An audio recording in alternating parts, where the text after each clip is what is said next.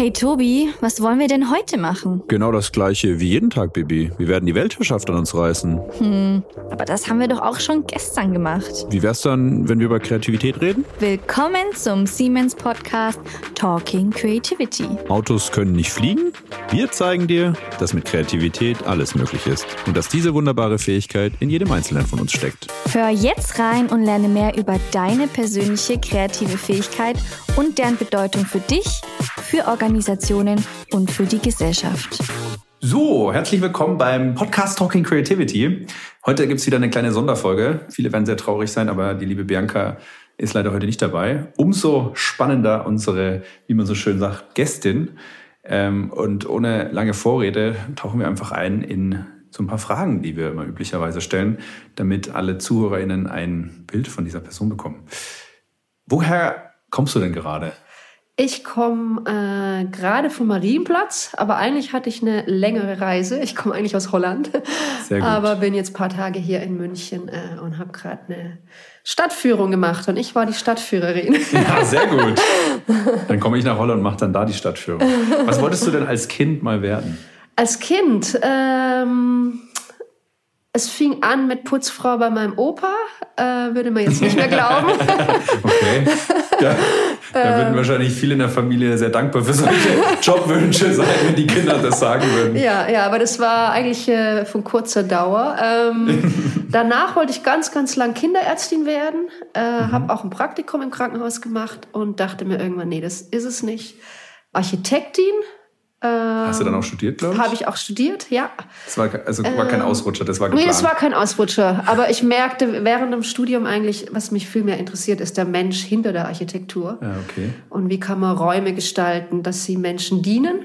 Und das ist ja eigentlich mehr Psychologie. Was mich immer fasziniert hat, war die Frage, warum machen Menschen, was sie machen? Warum denken Menschen so? Und äh, dann war es natürlich doch irgendwie logisch, mich da zu vertiefen. Und, zu ähm, machen. Ja, also von dem her Ja, ich äh, da bin ich nicht gelandet, was mein ursprünglicher Plan war. Aber ich glaube, äh, der Plan B ist der bessere Plan. Ich glaube, das Gute ist, man muss immer noch irgendwo ein bisschen putzen. Ne? Genau, also das ja, geht, ja, das geht ja, ja, nicht ab. ja, ja. Was, ist, was ist denn dein Lieblingsoutfit? Mein Lieblingsoutfit, ähm, Casual. Casual heißt? Ähm, Jogginghose? Naja, nee, nee, nee, das meine ich nicht mit Casual. äh, am liebsten, glaube ich, eine Jeans und äh, eine schöne Bluse drauf äh, oder ein Jackett. Farbig oder eher? Nicht zu bunt, aber schon eine kräftige Farbe. Ich trage jetzt auch rot. Sehr schön. äh, ja. Was, we was weckt deine Begeisterung? Ich kann mich begeistern für Gebäude. War jetzt auch ganz schön, durch München zu laufen und diese alten Gebäude zu sehen. Da liebe ich vor allem das Alte und das Neue kombiniert, aber auch Natur finde ich schön. Meer, Strand, Sonne, Kontakt mit Menschen, inspirierende Gespräche. Ja, da hoffen wir mal, dass das eins wird heute. Ja. Kannst du uns mit einem verrückten, lustigen, erstaunlichen oder besonderen Fakt über dich überraschen? Was man vielleicht nicht denkt? Oder Was man nicht denken würde. ja, das mit, der, mit dem Putzen als, Liebl also als Traumjob, das ist schon auch überraschend. Ja, ja. Vielleicht gibt es noch was anderes. Äh, ich habe einen blauen Gürtel im Karate. Uh, Und das wird vielleicht auch nicht jeder denken, wenn man mich so sieht. Aber okay. ist schon Machst du es noch aktiv? Nee, ist schon lange her, ja. Also ja. bin ich sicher. Du bist Okay. relativ sicher. Weil ich brav bin. Ähm, was, welches Fach war denn dein Lieblingsfach in der Schule? Ich Das- glaube, es ist leichter für mich zu sagen, was es nicht war. Okay, äh, Rechtschreibung, das Ja. fand ich echt, Echt? schrecklich. Äh, kann ich eigentlich immer noch nicht wirklich gut. Ja. Meine Töchter auch nicht, die sagen dann aber, ach ja, das, ist, das diktieren wir einfach später dem Computer. Ja, stimmt, heutzutage braucht man es vielleicht gar nicht mehr so sehr. Ja, aber im Lieblingsfach Mathe fand ich ganz interessant. Äh, Psychologie gab es wahrscheinlich nicht als Fach. Psychologie ne? gab's nicht, nee. Sport hat mir Spaß gemacht. Ja, wie hieß das damals? Bildende Kunst. Mhm. Ja, Und äh, welche Eigenschaft magst du besonders an dir selbst? an mir selbst. Das ist natürlich eine schwierige Ja. Frage, eine gemeine Frage. ähm, ich glaube, was ich eine Stärke von mir finde, ist, dass ich rational logisch sein kann, aber auch sehr äh, intuitiv. Äh, und dass Mhm. ich probiere, das zu kombinieren. Ich glaube, wichtig für Kreativität. Ne? Sicher wichtig für Kreativität. Ja. Worin bist du denn besser als andere? Äh, Im Reisen. Echt? Das Ja. würden wahrscheinlich jetzt viele, viele anzweifeln und sagen, nee, Reisen kann ich auch gut. Was, warum kommst du jetzt auf Reisen? Ja, Was ich, kannst du ich, ich liebe Reisen. Ja. Das, ja, es, äh, manchmal Reisen einfach nur zur Erholung. Äh, ans Meer, ähm, Sand und Wind. äh, Bist du dann da sehr effizient, machst dir nicht viel Gedanken, hast dann nicht viel eingepackt und bist so spontan oder was findest du da? Äh, ich, ja, entweder echt die Ruhe. Also wenn ich Ja. viel Stress hatte, dann finde ich die Ruhe unglaublich angenehm und es in Tag leben zu können. Aber ich mag es auch, Städte zu besuchen und neue Kulturen. Und das ist für mich eigentlich so eine Stimulanz auch wieder für neue Ideen. Ich bin der perfekte Weltenbummler. Sehr gut. Auf Instagram würden die jungen Menschen schreiben, ich bin Traveler, wobei das wahrscheinlich auch schon wieder zu alt ist äh, und die ganz junge Generation mich wahrscheinlich auslachen würde. Aber okay, cool. Wo, wovor hast du denn am meisten Angst? Puh, am meisten Angst. Gleich sehr deep, ich weiß. Naja, ich denke, ab dem Moment, wo man Mutter wird, hat man bestimmte Ängste, die sich extra ausprägen. Ja. Im, das ist mir so im persönlichen Bereich, denke ich. Äh, und jobmäßig, dass ich nicht auf meinem Weg bin. Dass ich irgendwie äh, meine Seele verkaufen würde oder was auch immer. Ich glaube nicht, dass es passieren würde, Ja. weil ich doch relativ dicht bei meinem Gefühl bin. Aber einfach, dass man sich ein bisschen verlieren könnte in mache ich, was ich wirklich will. Ja, ist, glaube ich, ein, ein guter Punkt. Zu der Frage, was ist deine schönste Erinnerung, hast du mal gesagt, glaube ich, Kindergeburtstage, hast du in der, in der Frage geantwortet. Kannst du da zwei Sätze dazu sagen? Ja, Kindergeburtstage. Ja, das, ja, das hat irgendwie so was Spielerisches. Und für mich sind es die Erinnerungen, dass ich meine Geburtstage entworfen habe, was wir an dem Tag machen, oder die Geburtstage von meiner Schwester. Hast du Und- da noch ein Beispiel, was dir im Kopf geblieben ist, was so besonders ja, einmal- verrückt war vielleicht? Oder? Ja, einmal, sie ist drei Jahre jünger als ich, das heißt, es waren auch ein bisschen jüngere Kinder da. Und ich hatte wochenlang eine Zaubervorstellung geübt. Cool. Und ich habe diese Kinder da sitzen sehen, alle so mit Augen, Augen und Mund offen und es nicht glauben können, was hier ich, die, sie kennen mich natürlich, dass Ja. ich da plötzlich so Tricks äh, zauber. Äh, ja, das fand ich eigentlich ganz schön, ja. Cool, machst du das mit deinen Kids heute auch noch zaubern? Nee, zu wenig. Aber ich glaube, das ist auch irgendwie ein bisschen aus Zeitnot. Eines der ersten Geschenke, wo sie älter waren, war ein Zauberkasten. Der ist mittlerweile nur noch halb komplett. Aber nee, leider mache ich es zu wenig. Okay. Zu welchem Thema liest du viel? Ein Großteil meiner Arbeit besteht aus Lesen. Das heißt, ich lese Ja. viel wissenschaftliche Literatur und finde dann eigentlich auch nicht die Ruhe im Kopf, wirklich Romane oder äh, so zu lesen. Das mache ich nur im Urlaub.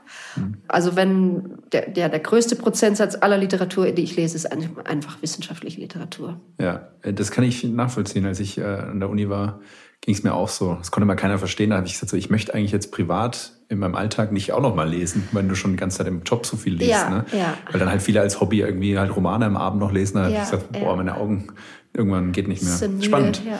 Ähm, versuchst du gerade etwas Neues zu lernen? Und wenn ja, was? Ja, ja, ich lerne unglaublich viel Neues momentan. Ich glaube, ich habe noch nie so viel gelernt in kurzer Zeit wie momentan. Ich muss dazu sagen, wo ich nach Holland gegangen bin, habe ich in einem Monat Holländisch gelernt. In einem Monat? In einem Monat, das war wirklich ein Crashkurs. Also ich habe da in einem Monat so viel gelernt wie in meiner ganzen Abiturzeit. Ich wollte in Holland äh, Psychologie studieren und ich musste das holländische Staatsexamen haben, um beginnen zu können. Und es Okay, war krass. wirklich ein Crashkurs. Äh, also da habe ich extrem viel gelernt, aber momentan lerne ich auch extrem viel hands-on. Ähm, den, den Startup, den ich gegründet habe, das äh, sind so viele Sachen, die Ja. dann wieder auf einen zukommen, wo man denkt, oh ja, da hätte ich noch gar nicht dran gedacht, dass Ja. das auch, äh, dass man darüber auch nachdenken also könnte. Unternehmensgründung man ein kleines Unternehmen Unternehmensgründung, führt, was man ja, alles bedenken ja, muss. Ja, okay. ja. aber Spannend. es ist auch super cool. Also es macht mir auch echt Spaß. Ja. Ist auch ein Innovationsprozess. Ja, auf jeden Fall. Ähm, wie könnte denn dein Leben in so fünf Jahren aussehen? Äh, eigentlich bin ich ziemlich glücklich mit meinem Leben, wie es ist. Ich würde beinahe sagen, wenn vieles so bleibt, wie es ist, bin ich mehr als zufrieden. Aber ich würde es schön finden, wenn ich äh, neben der Wissenschaft, was natürlich äh, viel Raum im, äh, ja, einnimmt in meinem Leben, Ja. äh, dass ich da auch eine gute Balance finde mit ACT, mit meiner Firma nebenher.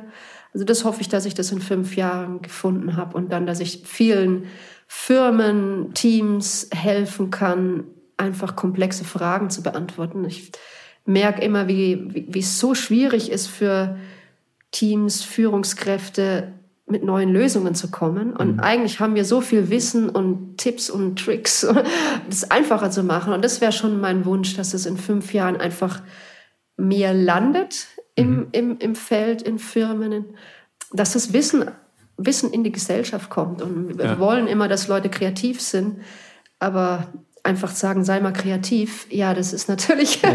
nicht die Lösung. Und, und da würde ich hoffen, dass dass wir da einen großen Schritt weiter sind und dass ich daran auch beitragen kann. Da würde ich mich freuen. Was machst du denn überhaupt beruflich? äh, beruflich arbeite ich an der Uni. Ich bin Associate Professor in Nimwegen, Nijmegen, aber wir Deutschen sagen Nijmegen. Nimwegen. Das ist ja. äh, eine Stadt zwischen Köln und Amsterdam. Und da ähm, ja, besteht meine Arbeit aus Lehre, ja, über Kreativität, äh, beim Master äh, Innovation and Entrepreneurship zum Beispiel. Hast du da einen ähm, Kurs, der heißt dann Kreativität? Oder? Äh, nee, der, Kur der Kurs, der geht eigentlich um Innovation and Entrepreneurship. Mhm. Ähm, und Kreativität und, ist ein Teil Und davon. Kreativität ist ein Teil davon. Was ist Teamkreativität? Wie können wir kreatives Denken erhöhen? So, das ist mir die Lehre. Und in der Forschung äh, beschäftige ich mich mit der Divergenz. Wie, wie können wir eigentlich innovative Ideen, äh, ah. ja, auf innovative Ideen kommen? Aber ich fokus auch auf die Konvergenz, wenn wir einmal super viele Ideen haben. Ja. Wie wie können wir eigentlich auswählen, was die vielversprechendsten Ideen sind. Äh, ja. Und ähm, das ist ja ein zufällig, ganz guter Match. Gut, dass wir uns hier zufällig treffen, Mensch. ja. ja. Und, ja, und, und, und ich arbeite natürlich für ein Startup. Ja. ja was für dein eigenes. So, genau, was jetzt auch so zweieinhalb Tage die Woche ist. Oh, äh, Von dem her habe ich meine Anstellung reduziert an der Uni auf zweieinhalb Tage und die, äh, die andere Hälfte von der Woche ähm, arbeite ich für ACT. Und das finde ich eigentlich eine, für mich eine super gute Kombination ja, viele Forscher bleiben doch in ihren vier Wänden und ja, ich habe eben eine große Motivation, das Wissen zu übersetzen, das Wissen anzuwenden und das ein Feeling zu behalten, was, welche Fragen herrschen eigentlich in der, in der Gesellschaft bei Organisationen. Ich glaube, es ist eigentlich die perfekte Kombination, um echt äh, neues Wissen zu generieren, äh, das auch wirklich Veränderung bringen kann. Cool. Hast du Spitznamen? Äh, ich habe zwei Spitznamen. Schon genannt, äh, Simi äh, und Mone. Wie heißt du richtig? Mit Simone. und mit vollem Namen? Simone Ritter. Herzlich willkommen. Dankeschön. Hallo, liebe Simone. Ich freue mich wahnsinnig, dass du hier bist. Ähm, ich als kleiner auch Kreativitätsforscher habe natürlich immer den Namen mal gelesen auf den Papern, wenn man es liest. Und dann ist es immer witzig, wenn man dann der Person mal gegenüber sitzt. Und äh, ich glaube, alles, was du da jetzt gerade gesagt hast, von Divergenz über ähm, die Brücke zu schlagen zwischen wissenschaftlicher Erkenntniswelt, wo wir oft dann schon was wissen, ja, was einfach in der Praxis noch nicht angekommen ist. Dafür schlägt, glaube ich, auch genau mein oder unser Herz ähm, vom Siemens Creativity Lab, wo wir genau das versuchen tatsächlich äh, zu tun. Von daher glaube ich, wird das ein sehr spannendes Gespräch. Ja, danke für die Einladung. Ja, super gerne. Wir haben natürlich immer so ein paar Guiding Questions, an denen wir uns hier entlanghangeln, damit wir ein wenig Struktur haben, was wir überhaupt hier in diesem Podcast alles tun wollen. Und das ist jetzt natürlich eine ganz langweilige Frage für dich, aber womit wir halt immer einsteigen, weil es soll um Kreativität gehen. Die Frage an dich, liebe Simone, was ist denn für dich Kreativität? Für mich Kreativität, ähm, das Erschaffen von was Neuem, das äh, originell ist, aber auch brauchbar. Und ja, ich finde es ein unglaublich faszinierendes Thema, weil es einfach die Frage ist, wie können wir uns was ausdenken was davor noch nicht da war. Ja. Äh, und das ist eine Frage, die fasziniert mich schon immer. Äh, ja, wann ging das los? Hast du da noch im Kopf, wo du sagst, Mensch, du hast ja Architektur studiert, ja. dann hast du Psychologie studiert. Wann war so der Punkt, wo du gesagt hast, ah ja, eigentlich ist es doch Kreativität, was mich interessiert? Ich glaube, es hat eigentlich schon angefangen, wenn ich bei meinem Opa war, der hat geschnitzt und so weiter und der hatte irgendwie immer gute Ideen. Aha. Und da dachte ich mir, warum hat der das? Ja. und ja, das fand ich interessant und auch so dieses, dieser Moment, wenn man über was nachdenkt und plötzlich die Lösung weiß. Dieser ja. Aha-Moment. Wo man gar nicht weiß, wo es manchmal herkommt. Ne? Ja, und, und was sich ja, eigentlich so aufbaut. Also was eigentlich so ja. manchmal eine Frustration ist, manch, und manchmal. irgendwann, naja, sehr häufig. Sehr häufig, ja. Und, und was sich dann eigentlich irgendwann, wo, wo man dann so sicher weiß, ja, das, das ist es. Ja. Das habe ich gesucht. Und cool ja, ich, ich glaube, dass es schon immer da war, aber dass ich mich durch die Wissenschaft wieder mehr dran genähert, äh, angenähert habe an, an dem Thema, weil es ist natürlich ein bisschen ein vages, schwammiges Thema auch, was, was ist ja. Kreativität. Ja. Ja. Gibt es für dich dann da jetzt so eine Definition? Weil in der Wissenschaft, ne, da wird dann, du als Expertin wirst dann wahrscheinlich immer gefragt, ja, jetzt Frau Ritter, Ja. sagen Sie doch mal, was ist hier jetzt die Definition von Kreativität? Ja. Schließt du dich dann da Theresa Amabile an oder was ist das, was so in deinem Kopf Ähm. äh, so als, wenn das, also du hast es jetzt schön beschrieben, aber gibt es für dich, also breiter gefragt, gibt es eine klare Definition für dich? Wenn ja, welche wäre es da? Ja, oder? für mich, für mich äh, äh, beinhaltet die Definition das Originelle und das Brauchbare. Also nicht nur neu im, im wilden äh, Nachdenken, sondern wirklich auch lösungsgericht, äh, lösungsgerichtet, ähm, lösungsgefokust oder wie heißt das? Ja, ja, gerichtet auf eine Gerichtet, Lösung, auf einen ja, Wert, eine, genau. ein, ein, ein, Nutzen. Genau, ja, auf einen Nutzen gerichtet. Amabile sagt ja neu und nützlich. Ne? Ja, ja. Ja. Aber auch, äh, was ich auch in der Definition wichtig finde, ist, es von vier verschiedenen Perspektiven anzuschauen. Von der Perspektive, in der Literatur sagen wir die Four P's of Creativity, Person, Process, Product und Press. Und Press steht dann mehr für die Umgebung. Ja. Und das kommt nicht in jeder Definition vor. Ähm, und das finde ich aber wichtig, weil das eigentlich die Schlüssel sind, wo wir dran arbeiten können, um, Ja, um Teams. die Hebel, Um, ja. ja, äh, deshalb finde ich das wichtig in Definitionen, äh, also eigentlich die, die sechs Aspekte. Ja. Ja, genau. Ich meine, wenn ich an jetzt jemanden das über den Zaun werfe und sage, jetzt machen wir was Neues und Nützliches, dann fragt die Person natürlich wie. Wie, Und ja. dann kommen die vier Ps ins Spiel. Genau, ja. Ja. Cool. Und also das heißt, du hast von klein auf, hast, da hat dich fasziniert, was, was Kreativität angeht. Ja. Ähm, ist schon irgendwie auch spannend. Also wenn ich, wenn ich so drüber nachdenke, ist das schon, glaube ich, so das, was ja uns Menschen irgendwie am meisten fasziniert immer. Ne? Also behaupte ich jetzt mal. Ne? Vielleicht ist es auch ein bisschen gebiased aus meiner Perspektive oder sicherlich wahrscheinlich. Aber dieses Schöpferische, wo wir sagen, eigentlich alles, was wir um uns rum jetzt hier in diesem Raum sehen, ne, ist ja irgendwie mal eine Idee, Ja. einer, einen ersten Gedanken in einem Kopf Ja. eines Menschen entsprungen. Ne? Ja, Und daraus was Neues zu schaffen, ist schon auch irgendwie spannend. Wenn du jetzt dich ja schon sehr lange von der Forschungsseite mit beschäftigst, sage ich jetzt mal, hast du vielleicht ja auch eine sehr gute Außenperspektive auf die Gesellschaft, auf die Bildungslandschaft, Ja. auf die, äh, sag ich mal, Wirtschaftswelt, auf die Unternehmenswelt. Wo würdest du denn da jetzt, oder wie würdest du da Kreativität gerade einschätzen? Äh, Ich glaube, ist es ein bisschen Hype, ist es ein Buzzword, wo wird es schon getrieben, wo ist es unterrepräsentiert? Jetzt eine große Frage, aber das wäre Ja, jetzt so, ja. wenn ich dich fragen würde, Sie, Frau Ritter, Sie sind noch Expertin. Ja. Jetzt geben Sie mir doch mal einen Status Quo-Bericht. Wo stehen wir denn mit Kreativität? Was würdest du, was würde dir dazu einfallen? Ja, ich glaube, dass es immer mehr Leute gibt, die sehen, dass es unglaublich wichtig ist. Wo Kreativität früher vielleicht mehr assoziiert war mit Kunst, Kultur, ist Mhm. es jetzt einfach auch deutlich, auch in der Wirtschaft brauchen wir Kreativität. Ja, Überraschung. Äh. Aber da, da kommt immer mein Schmerz rein, dass es Menschen gibt, die sagen, die sprechen noch von der sogenannten Kreativbranche. Und das tut mir Nee, immer ein bisschen nee, weh, nee, weil nee, nee, nee. dann denke ich Also- mir immer so, das heißt ja, es gibt eine Kreativ- und eine Unkreativbranche. Ja. Also eigentlich ist doch alles, alles ja, ich, braucht ich glaube, Kreativität. überall, wo wir einen Lösungsansatz suchen, Ja. der nicht Mainstream ist, Ja. brauchen wir Kreativität. ja. Was ich dann selber schwierig finde zu sehen, ist, dass von Leuten eigentlich Kreativität gef äh, gefragt wird. Äh, seid doch mal kreativ. Es Ja. ist eigentlich das Vermögen, was wir brauchen, um uns äh, unterscheiden zu können in Ja. unserer heutigen Gesellschaft. Aber wir haben es nie gelernt. Ja. Es ist eigentlich sogar eher unterdrückt worden in unserer Ausbildung. Also wir fragen eigentlich von Leuten was, was sie nicht gelernt haben. Und das würden wir ja mit beinahe, beinahe keinem anderen Thema tun. Ja. Also ich meine, wir Ja, würden ja nicht so? sagen, wechsel mal hier die, die, äh, die Elektrizitätsleitungen aus. Ja, Ja. probier's doch jetzt einfach mal. Ja. Haben wir doch jetzt genau. nötig. Ja, genau, das ist ein schönes Äh, Beispiel. ein schönes Bild. Aber woran liegt das? Was denkst du? Ich glaube, dass es nicht genug gewertschätzt wurde und Mhm. dass jeder jetzt merkt, oh, oh, oh, oh wir brauchen es echt. Aber dass es einfach auch ein Thema ist, was schwieriger greifbar ist. Ich Ja. meine, wir können ein Kind äh, testen, ob es äh, äh, äh, rechnen kann. Mhm. Kreativität testen ist natürlich äh, möglich, aber schwieriger. Ja. Ähm, und dass ja auch viele Schulen, aber auch Firmen nicht wissen, wie können wir es fördern.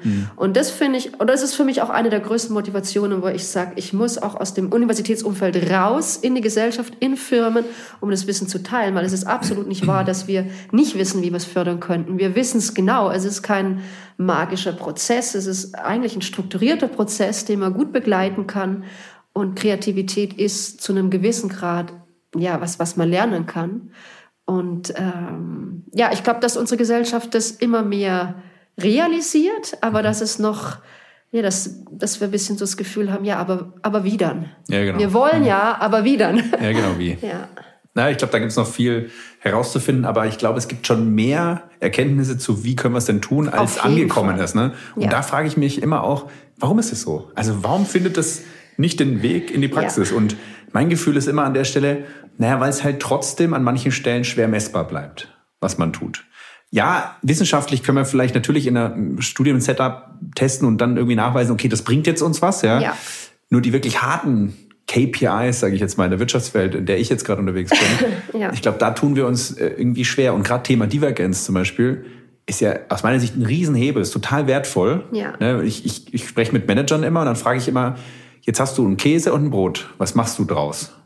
Ja, die erste Assoziation ist ein Käsebrot. Ja. Ne, und dann gehe ich zum Zwei-Sterne-Koch und dann sagt der zu mir, naja, Tobi, wenn ich aus Käse und Brot ein Käsebrot mache, da zahlt keiner diesen hohen Preis ja. Ja. für ein Zwei-Sterne-Menü. Ja, Was mache ich? ja. Ich stecke mehr Kreativität rein und was kommt dann raus? Hat wirklich ein Koch ähm, gesagt, naja, da mache ich eine Suppe draus. Ja. Und dieses Bild ist ganz schön, was ich für Manager immer nutze und sage, na, wir können uns halt überlegen, wollen wir mehr Käsebrote? Ja. Und in manchen Situationen mag das ausreichen. Aber bei manchen Sachen müssen wir halt vielleicht auch Richtung Suppe gehen. Ja. Und das ja, herausfordernde an der Stelle ist, dass wir dann einen Weg einschlagen, wo wir nicht wissen, dass es eine Suppe wird. Ja. Wir wissen es nur dann, dass es die Suppe ist, wenn wir sie sehen Ja. oder sie da ist. Aber wir müssen uns quasi in einen Weg begeben, der ja ungewiss ist. Mhm. Und ich glaube, das ist schon das, ne, und das ist meine Perspektive, glaube ich, da gibt es viele Argumente und Erklärmechanismen dahinter, warum wir Menschen das manchmal einfach nicht wollen, weil es unangenehm ist, kostet mehr Energie. Ja. Es ist in einem organisationalen Setup, ne, was ich jetzt sehe in so einem großen Konzern, da sind die Incentive- und Nudging-Strukturen eher Richtung Konvergenz ausgebildet, nicht Ja. Richtung Divergenz. Ja. Also wie soll überhaupt dann in so einem Unternehmen dann ne, das, die nächste Suppe entstehen? Das ist so ein bisschen schon eine große, große Das ist Herausforderung. eine Riesenherausforderung. Ja. Ja. Und eigentlich braucht es am Ende, ich weiß nicht, wie du das siehst, aber ich sage immer, es braucht diese Balance zwischen Divergenz und Konvergenz. Ne? Ja. Ich sage nicht mal, dass es 50-50 am Ende sein muss, aber wir haben auf jeden Fall einen Überhang aktuell, dass wir als Konzern deutlich stärker Richtung Konvergenz, und das ist nicht schlecht, das sage ich Ja, auch immer, das macht uns erfolgreich, ja. Aber die Balance. Und was ich ganz spannend sehe, ist in Unternehmen, dass äh, manchmal Projekt-Setups aufgebaut werden, wo dann der CEO explizit sagt, hier, das ist ein Speerwurf weit in die Zukunft, da wollen wir disruptiv, also da wollen wir Richtung Suppe gehen und nicht Käsebrot. Ja. Ja. Und wenn man sich dann aber anschaut, wie diese Menschen arbeiten, dann merkst du eigentlich sofort, wenn du ein bisschen Verständnis hast von Kreativität, da kann keine Divergenz Nee, entstehen. nee, nee. Und dann sage ich auch immer, hey, da müssen wir halt ran, ne? Wir brauchen Ja. mehr Verständnis dafür. Ja, ja. Mhm. Das war jetzt nur im Kurzdurchlauf meine Perspektive. Spiegelt sich das in dem, was du auch siehst und wie du es wahrnimmst? Ja, ja, es ist ein komplexer Prozess, der aber begleitet werden kann, wenn die Rahmenbedingungen stimmen. Ähm, aber ich glaube, es ist oft, dass, dass wir zu viel zu schnell wollen. Ja. Dass wir Leuten eigentlich nicht den Raum geben, um ja, Innovationen zu suchen. Ja. Es muss morgen fertig sein. Und ich glaube, das ist eigentlich eine gute Strategie, dass man auf der einen Seite sagt, okay, wir probieren uns auf die Zukunft zu richten. Äh, uns ist jetzt Wasser noch nicht am Hals, aber wir wissen, wir müssen irgendwann eine Innovation haben, sonst sind wir nicht mehr marktführend. Das sind die Innovationen, die langsamer entstehen können. Und manchmal haben wir einfach Fragestellungen, da müssen wir schnell eine innovative Lösung haben. Ja. Und ich glaube, beide fragen um eine andere Art, das Problem anzupacken. Aber für beide ist zu wenig Raum. Und ich denke auch, was auch das Problem manchmal von Firmen ist, ähm, Startups können, sind viel wendbarer. In, in großen Organisationen ist es unglaublich schwierig, innovativ zu sein. Merke ich natürlich an der Universität auch. Ja. Und das ist, in, äh, ja, es ist fragt um die Leute, die schon mal den, ja, den kreativen Denkstil haben, aber es fragt auch um Organisationsfaktoren, die das möglich machen, weil sonst laufen die Leute, die innovativ sind, von sich selber aus ähm, Ja. und vielleicht andere darin auch mitnehmen können, natürlich wieder weg. Ähm, das ist ein Balanceakt. Ja, au- auf jeden Fall. Und was, was, was mir da spontan auch dazu einfällt, ist ganz spannend. Ich hatte mal einen, so eine kleine Session, wo es einfach darum ging, das war so eine Creative Community und dann habe ich halt mal ein bisschen was erzählt, so was ich aus der Wissenschaft mitgenommen habe, was wir so tun. Und dann sind danach zwei ähm, junge Menschen auf mich zugekommen, die sind tatsächlich Sextoy-Designer und haben dann so, also Designer-Ausbildung ist aber Hintergrund. Das war ganz spannend zu hören, was die dann sagten war, wie haben sie es ausgedrückt, ja, ist interessant, was du erzählst. Ich habe erstmal gedacht, so, was redet der da vorne so? Und am Ende des, der Sessions haben sie dann so das Gefühl gehabt, eigentlich stimmt das schon, was der da vorne sagt. Nur das, also ich arbeite genauso, wie er sagt, nur ich habe es nie explizit sichtbar gemacht, hat nie explizit drüber reflektiert, sondern es ist wie so eine Art intuitives Gefühl von so arbeiten wir halt und das machen ja. wir halt intuitiv so. Und das finde ich ganz spannend, wenn man mit sehr kreativen Menschen, die das, mhm. glaube ich, gut können, ja. spricht, dann sind die manchmal gar nicht in der Lage zu externalisieren, warum nee. sie so gut sind ja. mit der Kreativität sozusagen. Ja. ja, und das ist genau unser Auftrag, den wir gerade ja. haben bei Siemens. Wir versuchen quasi aus der Wissenschaft und aus den Erfahrungen eigentlich das, wie geht Kreativität, was viele intuitiv halt aus dem Gefühl raus machen, zu externalisieren und in eine Welt zu bringen, wo Menschen vorwiegend ganz viele Ingenieure, sehr logisch agierende Menschen sind, ja, auch sicherlich sehr smart, denen durch explizite Möglichkeiten, hey, so funktioniert's, ihnen diese Arbeitsweise mitzugeben und dann in der ja. Hoffnung natürlich, dass sich das auch irgendwann, dass es einsickert und irgendwann implizit wird. Ja, ja genau. Das ja. ist so ein bisschen dieser Transfer, ne, den, den man versucht zu tun, weil eigentlich sage ich immer, ich möchte am liebsten überhaupt keine Strukturen und Explizitheit da reinbringen, ja, weil das widerspricht Kreativität an manchen Stellen vielleicht auch. Ja? Weiß ich nicht. Also für mich ist Kreativität wirklich auch ein, ein strukturierter Prozess. Also ich, ich nehme Teams immer an bestimmten, durch bestimmte Schritte mit. Äh, und deshalb ist, ich glaube, es, es braucht eine bestimmte Struktur und ja. in der Struktur Freiheit. Genau. Und das, ist, und das ist das, was man. Und das ist das Paradox. Genau. Aber ich glaube, Leute, die das entweder von sich selber aus können oder Leute, die eine Gruppe darin mitnehmen können, ja. die können unheimlich viel bewirken. Ja. Äh, und ich glaube, selbst Leute, die am Anfang sagen würden, ich bin gar nicht so kreativ, ja. die sind manchmal mega kreativ in so Sessions. Ähm, man muss nicht zu viel fragen am Anfang. Äh, in unseren Trainingsprogrammen bauen wir das auch echt schrittweise auf, in diese Divergenz gehen. Mhm. Und schauen wir auch auf das, das Individuum und den Gruppenprozess. Äh, es gibt Leute, die sagen nicht so schnell was von einer Gruppe, aber die haben eigentlich ganz gute Ideen, wenn man ihnen ja. dabei hilft, das zu verbalisieren und um ihr Vorstellungsvermögen äh, zu stimulieren. Äh, und deshalb denke ich, ist es schon irgendwie auch ein strukturierter Prozess. Und die Leute, die es nicht mehr strukturiert machen müssen, die haben es eigentlich internalisiert. Genau, ja. Was ich nur sehe, ist, dass eben diese Strukturverliebtheit so groß ist und der Wunsch danach, dass dann halt überhaupt keine Freiheiten mehr sind im Zweifel. Ne? Dass man eigentlich sich was wünscht. Ich sag mal so, ne, eine Kreativitätstechnik ist ja auch nichts anderes wie so ein Rezept, ja. ja. wo ich eine Struktur habe, die, die mich durch etwas guidet. Und was passiert am Ende? Durch dieses Rezept einer Kreativitätstechnik erzeuge ich ein Verhalten. Ja. Und am Ende wird es durch Verhalten getriggert. Deshalb gibt es ja so viele Methodiken, die immer wieder einen anderen Namen haben, sich anders durch ja. die Lande tragen lassen, weil Leute damit Geld verdienen und ja. oft steckt Ähnliches dahinter. Ne? Und ähm, was ich halt nur manchmal sehe, dass die Menschen zu stark in groß, großen Unternehmen wie jetzt bei uns nach dieser Struktur. Und da bin ich voll bei dir. Es ist ein, also mhm. Kreativität hat eine Struktur und hat irgendwie sicherlich auch Schritte. Ja. ja.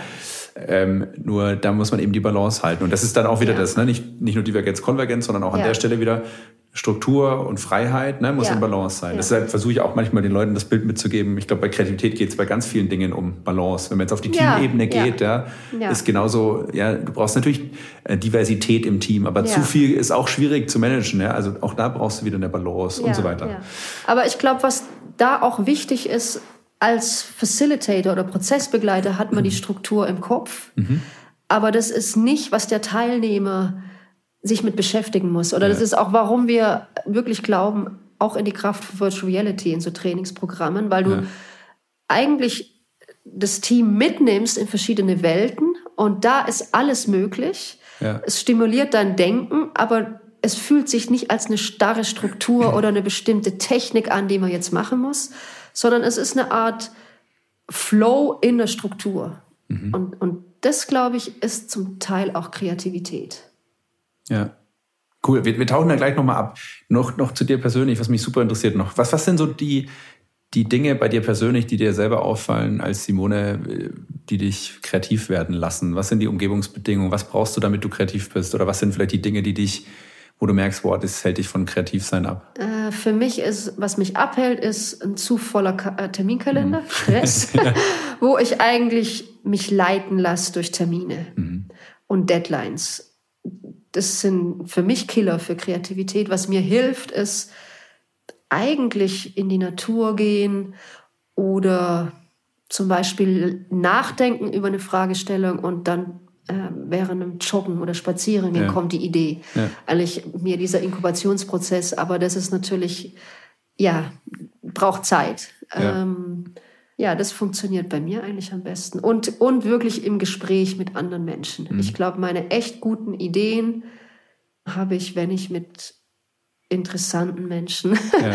um einen Tisch sitze und eigentlich so eine Art Ping-Pong-Spiel entsteht, wo man auch, ja, eigentlich so eine Art Wellenreiten oder so, also ja. wo man sich selber immer höher ja, so Gedankenprozess kriegt ja. und dann so lang möglich auf dieser Welle bleibt als, mhm. als Gruppe und ähm, ist das nicht aber auch nochmal die nächste Komplexitätsstufe, dass doch jeder Mensch individuell eben so eine andere Art, ich sage mal Modus operandi der Kreativität hat? Weil das, was du jetzt beschreibst, zum Beispiel mit in einem Gespräch, kommt dir, kommen viele Ideen raus und merkst, ja. dass du kreativ bist, geht mir auch so. Ja. Mein Kollege, der Martin zum Beispiel, ist bei ihm eher nicht so. Der braucht eher die Ruhe, Zurückgezogenheit. Ja. So im Gespräch ne, und das ist nämlich auch spannend, weiß nicht, was deine Perspektive ist, aber dass aus diesem, ich sag ich mal, klischeehaften Verständnis so quasi, ich muss in dem Moment müssen die Ideen sprudeln. Mhm. Wenn dem nicht so ist, dann verstehe ich mich halt einfach als nicht kreativ, weil dann sitzen eben Leute am Tisch und merken, boah, guck mal, bei der Simone kommen jetzt Ideen und vielleicht beim ja. Tobi, ja, bei mir aber jetzt gerade nicht. Und dann ja, denkt die Person, ja. oh, ich bin einfach nicht kreativ.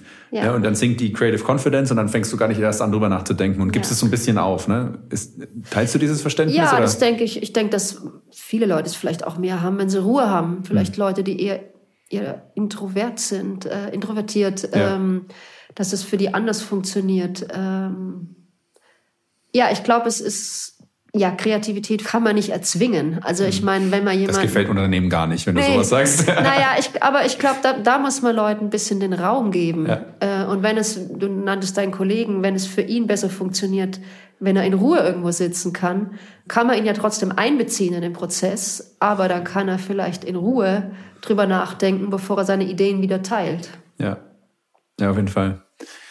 Spannend. Also, boah, ich glaube, es wird heute ziemlich knackig, da nicht über die Zeit rauszulaufen.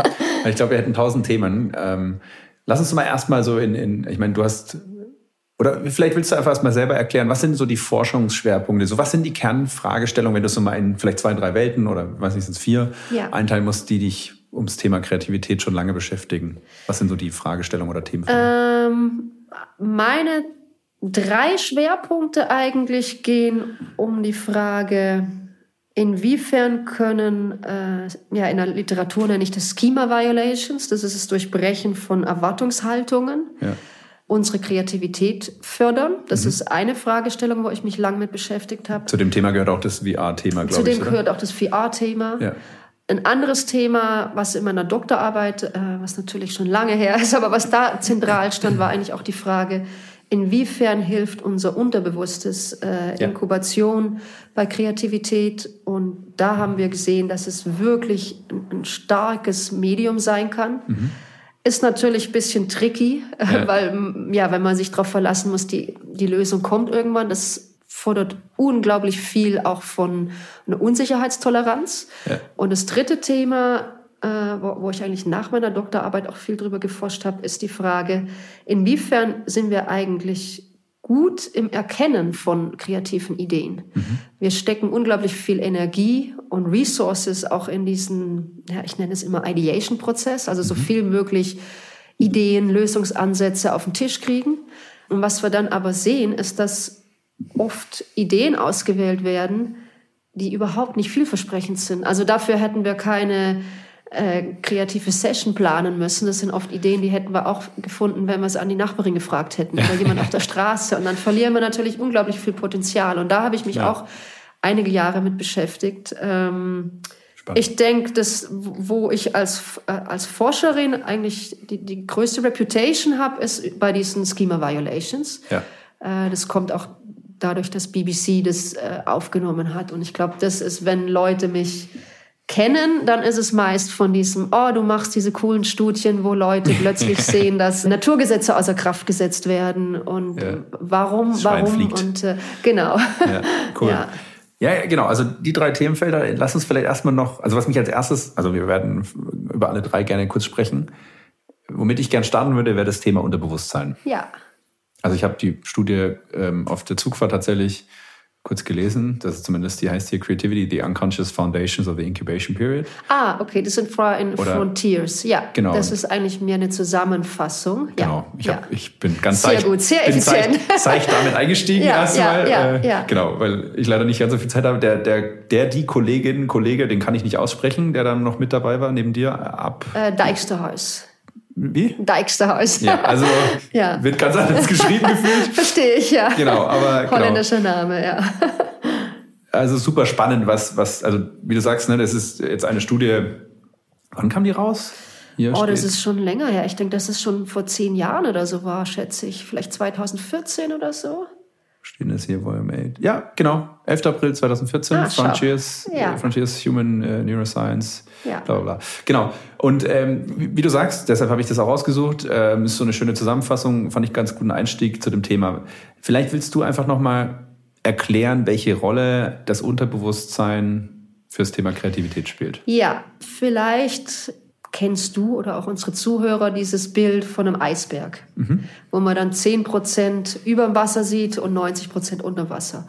Und das gilt eigentlich für unser Verhalten. Viel wird gesteuert aus dem Unbewussten, aber auch unglaublich viel Wissen, äh, was unser Gehirn benutzt, ist unbewusst. Ich meine, wir können nicht all dieses Wissen aktiv halten.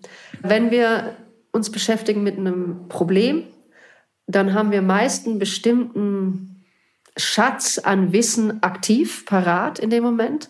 Oft eigentlich ziemlich eingeschränkt, äh, nah zentriert an die Fragestellung. Was wir eigentlich bei Kreativität suchen, ist eine Lösung, die weiter weg liegt. Ja. Also ich vergleiche das immer mit einer, mit einer Autobahn und einer Landstraße. Äh, wenn wir ein Problem lösen können von A nach B, über die Autobahn, dann müssen wir es vor allem machen. Das ist effizient, äh, Kosten äh, sparen etc. Aber wenn wir eigentlich als Firma, als Organisation oder als Team sagen, das ist nicht die Lösung von A nach B, wir wissen noch nicht, was B ist, dann ist irgendwo der Lösungsraum, wo wir, wo wir suchen, ja, und der kann breit sein. Und dann ist es eben eine Riesenchance, wenn es uns gelingt, dieses unbewusste Wissen nach oben zu holen. Aber das kriegen wir nicht hin, wenn wir extrem fokussiert sind. Wenn wir fokussiert sind, äh, gelingt es uns einfach nicht, um diesen Schnellweg zu verlassen. Aber wir müssen diese kleinen Wege aufsuchen und ähm, deshalb glaube ich, ist das Unbewusste bei Kreativität so wichtig. Jeder Professional hat unglaublich viel Wissen. Wir müssen nur ähm, das Wissen in dem Moment eigentlich in unser Bewusstsein kriegen. Wie machen wir das? Wie machen wir das? Ich denke, dass es hilft, ein Ziel zu haben, deutlich zu haben, wann wären wir zufrieden? Was wäre eine Lösung, wo wir denken, ja, das passt. Nicht die deutliche Lösung, sondern mehr, was ist das Gefühl dabei? Und das Visualisieren und das Unbewusste kann aktiviert werden, um uns eigentlich zu helfen. Äh, Das Unbewusste dient uns, das heißt, wir brauchen, wir müssen das Unbewusste an die Arbeit setzen eigentlich. Also nicht nur sagen, ja, ich brauche eine Lösung, sondern Das hat ja was mit dem, mit dem Roger Beatty, seinem Default Mode Network zu tun, oder? Ähm, ist das, ja. Kannst du da die Brücke vielleicht noch schlagen? Oder Naja, das Default Mode Netzwerk ist, ist, ist wichtig bei Kreativität. Ja, Hat das nicht auch was mit dem Unterbewusstsein zu tun? Das hat mit dem Unterbewusstsein zu tun, aber ich glaube, dass zwei Dinge wichtig sind: bestimmte Gehirngebiete, aber auch die Frequenzen, in denen unser Gehirn ist. Ich nenne es immer busy Beta, das sind die Beta Waves. Okay. Äh, dann sind wir extrem fokussiert, effizient und die Alpha Waves, ähm, ja, das ist mir das Unbewusste. Ja. Können wir zum Beispiel erreichen durch Tagträumen oder ähm, äh, na, ein, super cooles Beispiel. Edison sagt dir wahrscheinlich was, der hat natürlich extrem viele Klar. Patente. Ja. Was er gemacht hat, er hat auch geglaubt in, in die Kraft vom Unbewussten. Er hat sich ein Bett in sein, äh, in Ja, sein glaub- Zimmer gestellt ja. auf der Arbeit, hat sich eine Münze zwischen die, äh, zwischen die Knie gelegt und hat lange nachgedacht davor, was, was suche ich eigentlich für eine Lösung, äh, was ist das Problem, welche Fakten habe ich. Und in dem Moment, wo er gemerkt hat, ich komme echt nicht mehr weiter, hat er sich hingelegt und wenn er eingeschlafen ist, ist, der, Münze ist die Münze gefallen, when the penny drops und hat er eben eigentlich so einen Genau. Inside-Moment gehabt. Und um nur in glaub- diesem leichten Dämmermodus sozusagen nicht einem einzuschlafen. Und das sind die Alpha-Waves und die haben wir, wenn wir zum Beispiel joggen gehen oder äh, extreme Entspannung. Aber ich glaube auch, wenn wir reisen oder eben mehr Urlaub haben etc. Ja. Ähm, aber man kann das auch in, im, im Geschäftsleben erreichen, wenn man eben einen Moment einbaut, wo man zur Ruhe kommt. Äh, so ein Incubation-Moment. Äh, ja. Das wäre jetzt meine Frage. Wir haben jetzt ein Team, die haben jetzt hier zugehört. Ja. Fünf Leute, die arbeiten an einem Projekt. Da sagt jetzt der Teamleader, Mensch, Simona, das klingt spannend. Ich möchte jetzt äh, Power of the Unconscious Brain nutzen. Ja. ja? Wie mache ich das ganz konkret? Was wäre was wär dein konkreter Tipp? Ich glaube, viel geht über Symbolik. Mhm. Ähm, der Raum kann viel erreichen. Was heißt das konkret? Zum Beispiel äh, die Ruhe im Raum oder mhm. die, dass ein Raum extrem weit wirkt. Ah, also in unserer okay. VR haben wir zum Beispiel Räume, die, die wirken extrem weit und in VR okay. funktioniert es das auch, dass man weiß, ich sitze in diesem Raum von 20 Quadratmeter, aber es fühlt sich an wie unendlich. Cool. Äh, und okay. das ist eben was, wo der Körper auch merkt, unendlich, oh, ich habe ja noch so viel mehr ja. Wissen gespeichert. Ähm, Musik kann es Also das heißt, es sind, un, sind teilweise so quasi ähm, Symbole, die über quasi den Raum als Symbol jetzt, ja, ja unbewusste unser, Trigger. Und, genau, unser Unterbewusstsein antriggern. Okay. Ja, mhm. ja, oder einfach zu sagen, lauf mal eben einen Block um. Mhm. Ähm, lass mal eben diesen extremen Fokus los. Aus diesem extremen Fokus kommen wir nicht auf die, auf die kleinen äh, Landstraßen. Das heißt, wir müssen eigentlich solche Momente quasi, wenn wir jetzt sagen, ich nenne es jetzt mal den Kreativprozess, ja, müssen wir den eigentlich aktiver einbauen. Es reicht jetzt nicht nur, ja. sich in einem Raum einzusperren, was, sind wir mal ehrlich, ja, ich sag wahrscheinlich 99 Prozent der Teams machen. Ja, wir sperren ja. uns in einem Raum ein, wir kleben Post-its und im irgendwie, keine Ahnung, vielleicht schon noch ein hipper, bunter Raum so. Ja. Das reicht aber nicht, ne? Das reicht sicher nicht. Und ich weiß selber auch aus eigener Erfahrung, ich war auch im Management-Team von, äh, ähm, von meiner äh, Fakultät. Ja. Ja, und dann sitzen wir auch in diesen Boardroom-Räumen und ich weiß selber genau, wir müssten eigentlich jetzt rausgehen. Ja. Äh, es ist eine Pattsituation. Würde es, nicht, würde es nicht auch was bringen, wenn man jetzt zum Beispiel auch nicht sagt, man macht das jetzt an einem Tag den Workshop, sondern man verteilt das vielleicht und macht jeden Tag oder jeden zweiten Tag ein bisschen, weil wenn ich dir jetzt zugehört habe, wird das Unterbewusstsein ja sowieso aktiv, wenn ich mich entspanne. Ja. Und das mache ich ja eh irgendwann mal hoffentlich ja. am Tag, sage ich jetzt mal. Ja? Das heißt, wenn ich ich sage jetzt mal als Unternehmen vielleicht nicht die Chance habe, diese Entspannungsphasen aktiv zu steuern, weil ich es vielleicht nicht triggern kann, ja. weil ich vielleicht sage, na gut, der Mensch entspannt sich hoffentlich ja eh selber, ja. ja. Na, dann mache ich, also steuere ich vielleicht das, was ich kann, ja, und sage, ich mache es jetzt nicht nur einen Tag Workshop, sondern ich verteile immer so kleine Häppchen über mehrere Tage hinweg, über einen längeren Zeitraum. Was denkst du, das würde helfen? Ja, das denke ich schon, wenn deutlich ist, wir kommen dann und dann wieder zusammen, um an diesem Problem weiterzuarbeiten und mit deutlichen Aufgaben, was wollen wir dann erreichen, ähm, dass dieses Unbewusste eben weiter dran arbeitet. Ja, das beruhigt mich jetzt, dass du sagst, weil genau das machen wir. ja, tatsächlich war das, und das ist spannend, ne, wenn Menschen, weil das war auch eines der ersten Themen, was ich versucht habe irgendwie zu übersetzen und ich bin jetzt noch nicht so weit gegangen äh, mit, mit VR, aber deshalb freue ich mich, wenn wir jetzt da gleich noch drüber reden und das vielleicht auch irgendwann mal ausprobieren äh, mit dem Tool von dir. Aber es war eine der ersten Dinge, dass ich mir immer gedacht habe, so die Leute sind zu krass durchgetaktet. Ja, ne? Und das ist genau ja. das, was du sagst. Wir haben dann hier drei Stunden, da sind wir kreativ und danach Haken dran, ja. Ideen passt. Ja. Also was haben wir erstmal gemacht? Wir versuchen das über, wir nennen es einfach Thinking Out Loud, mhm. ob das jetzt ein richtiger Begriff ist, keine Ahnung, und versuchen die Leute dazu zu bringen, über einen zwei Wochen Zeitraum, wir starten mit einem ersten Initialworkshop und wir kommen dann wirklich jeden Tag oder jeden zweiten Tag zusammen, mindestens eine halbe, dreiviertel Stunde, ja. machen da aktiv im Bewusstsein unterschiedliche Dinge. Das sind mal individuelle Themen, mal Teamthemen, ja. ähm, mal kleine Impulse. Und immer mit dem Ziel, dass die Leute eben wissen, wenn sie danach rausgehen und halt ne, in diesem Entspannungsmodus, Default Mode Network, was auch immer sind, beim Joggen, beim Duschen, beim ja. im Wald spazieren gehen mit dem Hund, ja, dass da das halt weiter äh, inkubiert und dann ja. kommen vielleicht erste Gedanken, die dann mal hochschießen, die sie dann in einem, wir machen dann wirklich so einen Teams-Channel, der dann noch so ein bisschen ja. moderiert ist, wo Fragen gestellt werden, ja, dass sie das da reinpacken und dass dadurch dann auch jeder dann mit drin liest ne? und das triggert wieder gegenseitig genau. ne, in einem Team. Und so merken wir, dass wir, über, wenn wir das über zwei Wochen strecken, deutlich mehr divergentes Potenzial aufbauen. Ja. Was interessanterweise am Anfang jeder hasst. Der sagen dann, Tobi, du spinnst doch zwei Wochen, jeden Tag, jeden zweiten Tag. Ja. Wir haben doch keine Zeit dafür, ja, weil im ersten Moment siehst du nur die Zeit. Und am Anfang will keiner mitmachen. Und am Ende, wenn wir sie dazu gebracht haben, dann sagen sie, ah, jetzt verstehe ich, warum du es machst. Mhm. Das ist ja mhm. Wahnsinn, was da alles entstanden ja, ist. Ja. Es bringt ja was. Ne? Ja, es bringt sicher was. Und dann ja. sagen sie, ja, jetzt müssten wir es nochmal machen. Jetzt habe ich es verstanden. Okay, ja. Und das ist eigentlich ganz interessant. Ja, wenn man das jetzt noch anreichert mit vielleicht noch anderen Triggern, ne? wo wir jetzt von dir noch lernen können mit VR, finde ich ganz spannend. Nur, dass du auch mal siehst oder hörst, was wir versuchen daraus ja, zu machen. Aber ich glaube, dass das äh, ganz, ganz wichtig ist, dieses Ja. äh, das unbewusste Wissen. Ja. Und ich glaube auch, ähm, dass wir bei bestimmten Ideen ein Gefühl haben und dass wir das Gefühl besser deuten können oder überhaupt nur wahrnehmen, ähm, wenn wir zum Beispiel diese Zeit dazwischen haben oder wenn wir zum Beispiel rausgehen. Ich kann mir nicht vorstellen, in so einem Boardroom oder in einem Brainstorm-Room, Ja. dass Leute da äh, immer ein deutliches Gefühl haben, hey, das ist eine Idee, die möchte ich weiterverfolgen. Ja. Aber wenn man die Ruhe dafür hat und denkt, hey, das war was, das hat mich getriggert, Ja. dann ist es, glaube ich, unglaublich viel wert, weil das kann die Golden Idea sein, die Fall. man sonst vielleicht gar nicht wahrnimmt. Und auch schlau von euch, dass ihr sagt, wir teilen die Ideen eigentlich direkt wieder mit dem Team, weil man dann aufeinander aufbauen kann. Ja.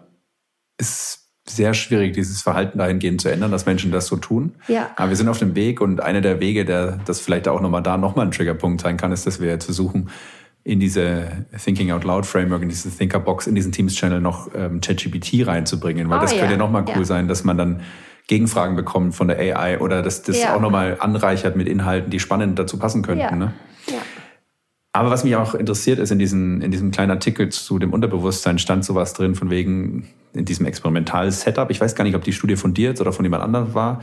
Da hieß es dann auch so, hey, es ist, kommt auch darauf an, ich weiß nicht, wenn man aktiv im Bewusstsein an was arbeitet, wie das danach dann ausgestaltet ist. Im Sinne von, es darf, glaube ich, nicht zu aktiv, also du darfst jetzt nicht halt wieder hart über was anderes nachdenken, Ah, du ja. darfst aber auch nicht super entspannen, sondern es soll so eine Art Medium Cognitive Ja, Load das sein. stimmt. So. Ja.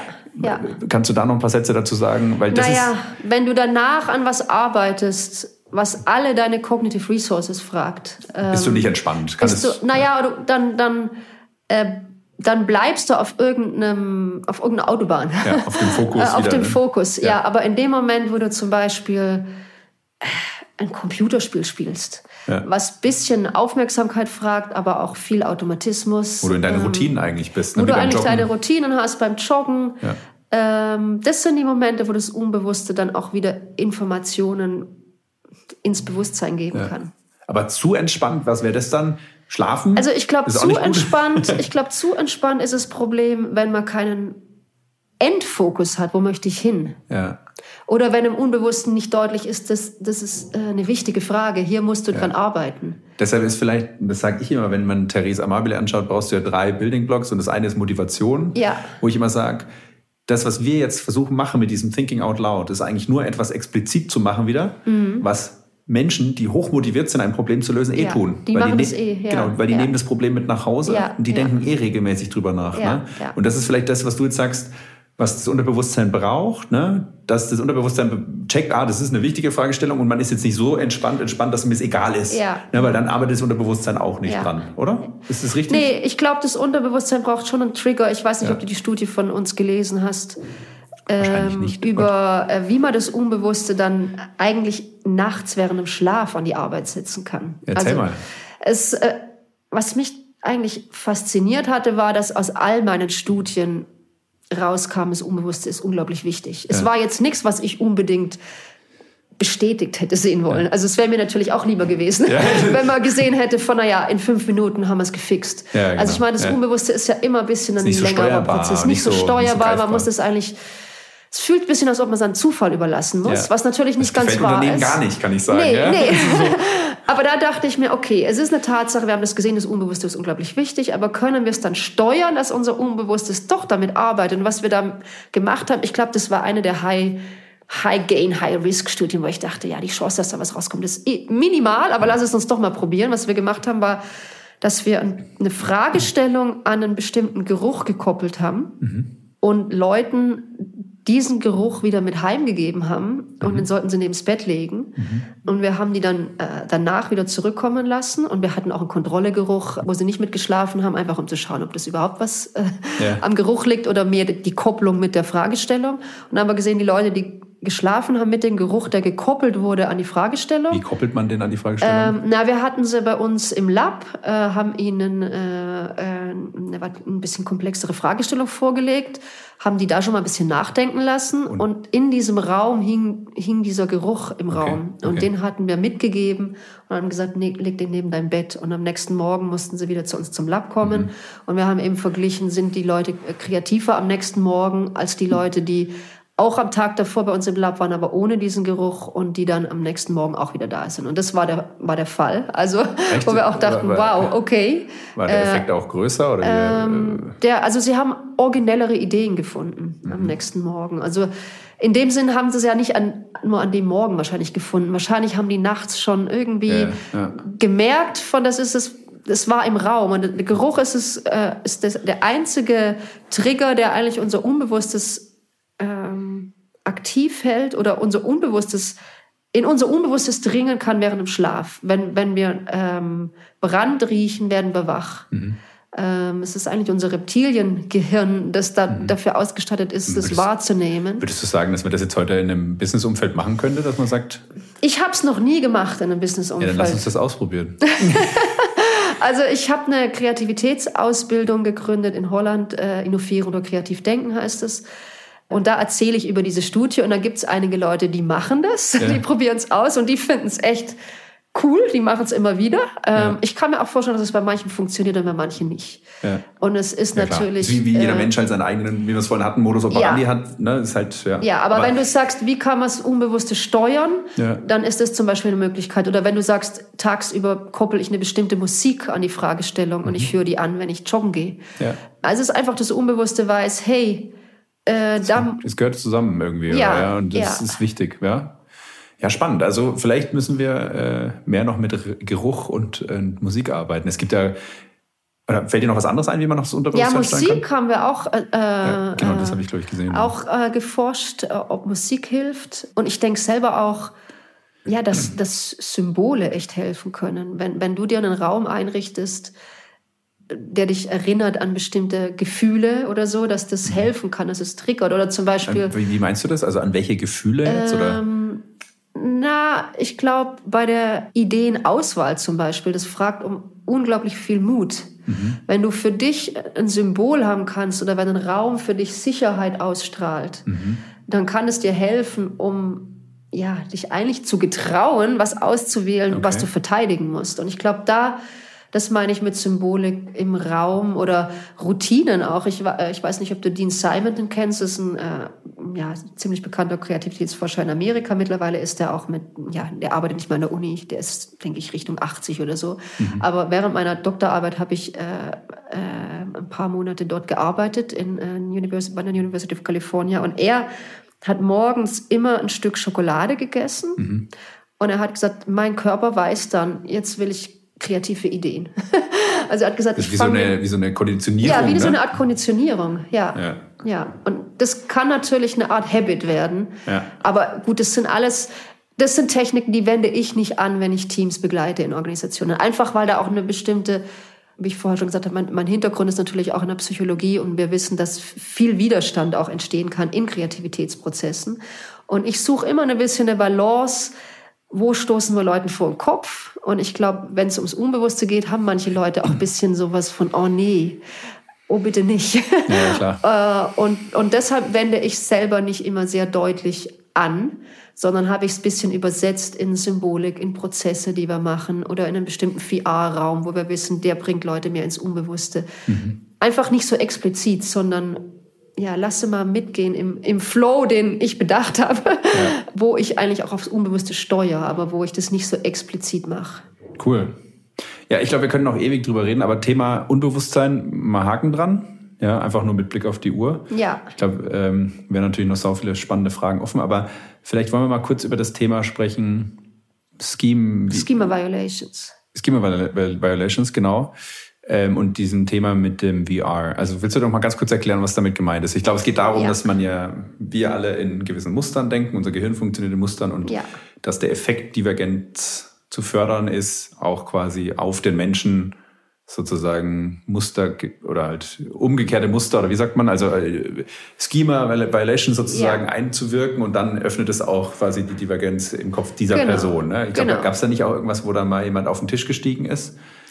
Ähm, ähm, weil wenn die Leute etwas Unübliches, was man eigentlich vielleicht nicht macht, halt erlebten, dann ja. sind die auch getriggert, mehr in Richtung Divergenz zu denken. Aber ja, du bist die. Ich glaube, das wäre ja. sicher eine Möglichkeit, dass jemand auf den Tisch steigt. Es ist dann natürlich die Frage, ist es sozial akzeptabel? Oder? Ja, genau, das ist wieder das Thema vom Kopf stoßen. Ne? Ja, genau. Wenn der eine sagt, äh, ah, der bricht zusammen oder deine dreckigen Schuhe. Ja, ja. naja, was wir äh, eigentlich vor 15 Jahren schon probiert haben, war die Frage, was passiert bei Leuten in, in ihrer Art, wie sie denken, wenn wir ihre äh, Erwartungshaltungen durchbrechen. Mhm. Und wir dachten, wir wollen das wirklich erstmal radikal testen, dass wir wissen, das ist was, was niemand noch nicht so erlebt hat. Äh, deshalb haben wir die Naturgesetze aus, außer Kraft setzen wollen. Aber mhm. das geht natürlich nicht in der echten Welt. Aber wir dachten, okay, Virtual Reality war da gerade so ein bisschen bezahlbar für mhm. Forschung. Dann haben wir es echt über vor 15 Jahren, wenn wir noch einen Rucksack auf hatten und einen Ach, Helm so groß wie ein äh, Motorradhelm. und äh, in Nimwegen an der Uni hatten wir es eins der ersten äh, VR-Labs.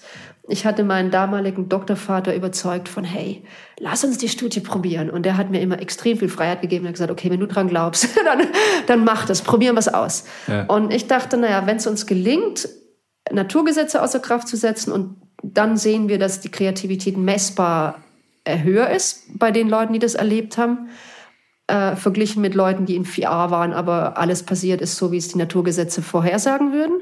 Dann haben wir echt Beweis, dass das eine gute Technik ist, um, um die Divergenz, die kognitive Flexibilität ähm, zu stimulieren. Und was ist in diesem äh, VR, äh, in dieser VR-Umgebung passiert? Wir haben zum Beispiel Leute äh, haben gesehen, dass ein Spielzeugauto eine Flasche anstößt, die würde eigentlich runterfallen, aber die fliegt hoch. Mhm. Oder die Leute liefen. Ist es jetzt auch aktuell Teil dieses diese Startups, was du jetzt gerade erzählst? Ja, ja, genau. Okay. Da, da durchbrechen wir eigentlich auch Erwartungshaltungen in den ja. Räumen. Ja. Ähm, oder ein anderes Beispiel, jemand läuft Richtung einen Tisch, da steht ein Koffer und der Koffer wird kleiner, desto näher du kommst. Was ja. natürlich auch überhaupt nicht äh, so ist, als wir das erwarten würden. Na, danach haben wir die Kreativität von Menschen gemessen und die war wirklich äh, signifikant höher als bei der anderen Gruppe, wo alles so passieren würde, wie wir es erwarten. Wir ja. dachten dann, okay. Ähm, die Kreativität höher oder habt ihr speziell die Divergenz? Äh, wir gemessen, waren hauptsächlich oder? interessiert in der kognitiven Flexibilität, okay. weil das ist eigentlich, was ich vorher erklärt habe mit, diesem, mit dieser Autobahn und den Landstraßen. Ja. Also ganz viel verschiedene Landstraßen, so breit, ja. in die Breite in die Tiefe sozusagen. Das also eigentlich, eigentlich eher Divergenz, wenn du so willst. Eigentlich oder? die Divergenz, ja, die extreme Divergenz suchen. Ja. Äh, und und da, vor allem auf dieser Divergenz sehen wir, dass, dass Leute messbar mehr Ideen in verschiedenen äh, Kategorien haben. Mhm. Äh, das war eigentlich der Startpunkt. Wir haben dann danach auch noch äh, Gehirnforschung gemacht, um zu schauen, was passiert da eigentlich. Äh, dann sehen wir, dass da Gebiete auch im Gehirn aktiv sind, die eigentlich auch aktiv sind, wenn Sachen passieren, die wir so nicht erwartet hätten. Mhm. Und was wir probieren, ist es, ja, eigentlich Leute, Leute was erleben zu lassen, was, was ihre Erwartungshaltung durchbricht. Und das erweitert unsere Art von Denken. Mhm. Ähm, und so muss ich mir jetzt dann auch in, das, in diese VR-Training oder Konzept vorstellen im Startup, dass ich sage, okay, jetzt ich muss jetzt über eine Fragestellung nachdenken, dann kriege ich eine VR-Experience, die quasi meine Erwartungshaltung bricht dann sage ich mal, setze ich die Brille wieder ab und arbeite an dem Thema weiter. Ungefähr genau, so. Genau, genau. Also eigentlich, eigentlich ist in diesem VR-gestützten Trainingsprogramm all mein Wissen eingebaut. Wir arbeiten mit Intuition, wir arbeiten mit äh, dem Durchbrechen von Erwartungshaltungen. Mhm.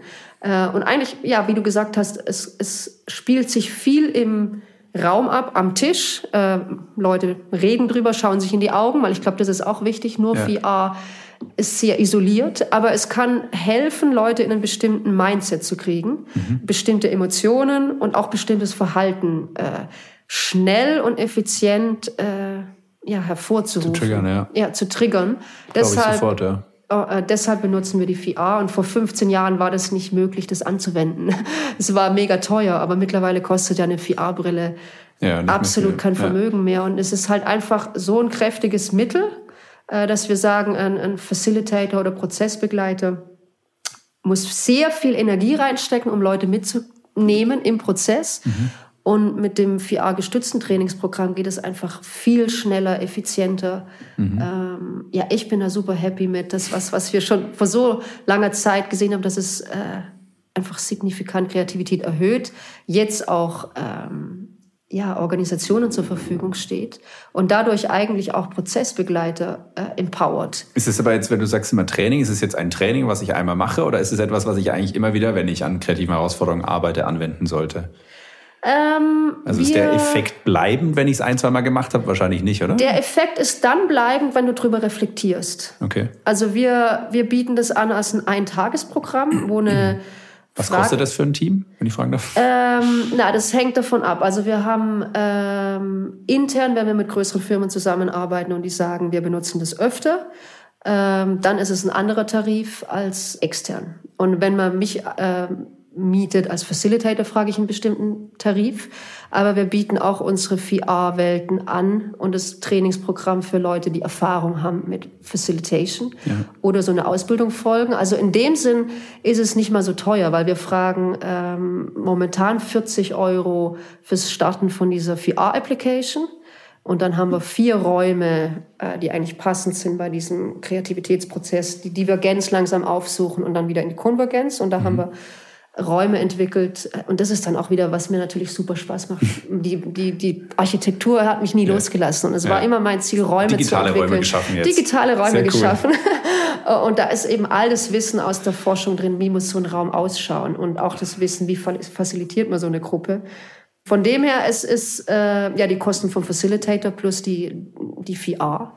Und das hängt auch wieder davon ab, manche Firmen, die wir äh, begleiten, die haben VR-Brillen, dann sind es echt nur die 40 Euro pro Teilnehmer für das äh, Aufstarten von der Application. Äh, wenn man natürlich Brillen mieten muss, ist es wieder ein anderes, äh, äh, ja, ein anderer Betrag. Ja. Ähm, aber im Prinzip ist es günstiger, als äh, zum Beispiel ein Management-Team mitzunehmen, irgendwo in die Berge und ja. da nachzudenken oder einen, einen, teuren Raum zu mieten. Äh, in Holland haben wir viel, ja, ganze Gebäude, die dann eingerichtet sind für Kreativität aber das ist oft auch teuer zu mieten. Also von ja. dem her ist es eigentlich. Ja, ich glaube, ich würde es gerne mal mit unserem Team ausprobieren. Vielleicht kommen wir ja, da mal zusammen. Klar, ja.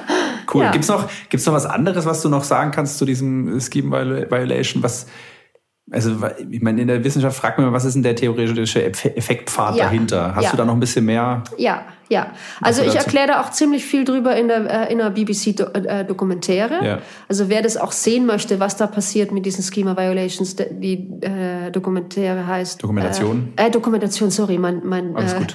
Ich bin schon so lange aus Deutschland weg, 20 Jahre. Das, das ist ein sehr sympathisches äh, Deutsch ja, mit, mit, mit holländischem Einschlag, aber das ist total das sympathisch. Das ist mir in Berlin neulich mal passiert, dass jemand zu mir gesagt hat, oh, ich möchte echt eben sagen, dass ich dein Deutsch super gut finde. Ja. Und ja, ich dachte, okay, das ist für mich kein Kompliment. Ja, ich, dann ist immer so kritisch mit sich selbst. Ja, okay, ja, naja, 20 Jahre weg, aber gut. Dokumentation, ja. äh, und die, die heißt äh, ähm, Horizon, the Creative Brain, How Insight Works. Und da, da sieht man auch, was wir gemacht haben mit diesem Durchbrechen von Erwartungshaltungen. Ähm, und da erkläre ich auch, was, was eigentlich passiert auf einem kognitiven Niveau. Und ja. das ist eigentlich ein bisschen die Idee von dieser Autobahn und den Seitenwegen. Mhm. Und wir, ja, wir, wir bringen Leute eigentlich von der Autobahn auf die Seitenwege, wenn, mhm. wenn man es ganz einfach übersetzen möchte. Und wenn du erlebst, dass das was anders ist, als du es erwartet hast, dann schaust du auch wieder von einer anderen Brille auf Probleme. Weil es ist nicht so, wie du es erwartest, sondern ja, die, die, die, die Breite der Lösungen ist, ist vielfältiger, als was wir in erster Instanz denken würden. Okay. Also du hattest vorhin, das, das ist mir so im Kopf geblieben, du hattest vorhin so von dem Thema gesprochen, Menschen nicht vor dem Kopf stoßen. Ja. Na, jetzt ist das, ich sag mal, so eine VR-Brille aufsetzen, sich darauf einlassen. Weiß ich nicht, ob das jetzt jedem Menschen leicht fällt. Hast du da Erfahrungen schon mit Firmen und mit Teams, wo du sagst, ja. hey, wie reagieren die Leute darauf? Ja, also es, ich denke, dass es weniger Widerstand hervorruft als kreative Denktechniken, die oft angewendet werden. Ich glaube, für viele Leute. Kreative Denktechniken wären jetzt einfach so Kreativitätstechniken oder so. Ja, zum Beispiel eine Denktechnik könnte sein, dass man sagt, äh, man möchte jetzt, äh, wir haben es dann über Forced Connections, dass man Leute eigentlich ja. zwingen möchte, die Fragestellung zu koppeln an was, was man jetzt nicht sofort äh, damit assoziieren würde. Was dann manchmal gemacht wird, ist, dass man sagt, such dir ein Objekt im Raum. Oder wir öffnen ein Buch auf Seite 15, zweiter Paragraph, drittes Wort. Und da habe ich das Gefühl, dass Widerstand entstehen kann bei Leuten. So von, ja, hallo, wir haben echt ein, ein Problem, was echt gelöst werden muss. So serious business hier. Ja, äh, das ist aber der Punkt, das höre ich immer. Das ist hier serious business. Ja. Und Kreativität hat manchmal nicht den Anschein von nee, Seriousness. Ne? Nee, genau. Und was mit der VR eben schön ist, es ist eigentlich eine Art serious play. Also den meisten Leuten macht es einfach Spaß. Also die haben die Brille auf, manche wollen sie gar nicht mehr abziehen. Ich muss ehrlich sagen, dass ich das oft auch habe, weil es einfach so eine coole Welt auch ist. Selber würde ich, es gibt Firmen, die, die wollen unser Programm eigentlich völlig online oder arbeiten Richtung Metaverse etc. Ich selber sage immer, naja, ich glaube, man braucht auch, oder das Optimale ist, sich auch zu sehen, sich in die Augen schauen zu können.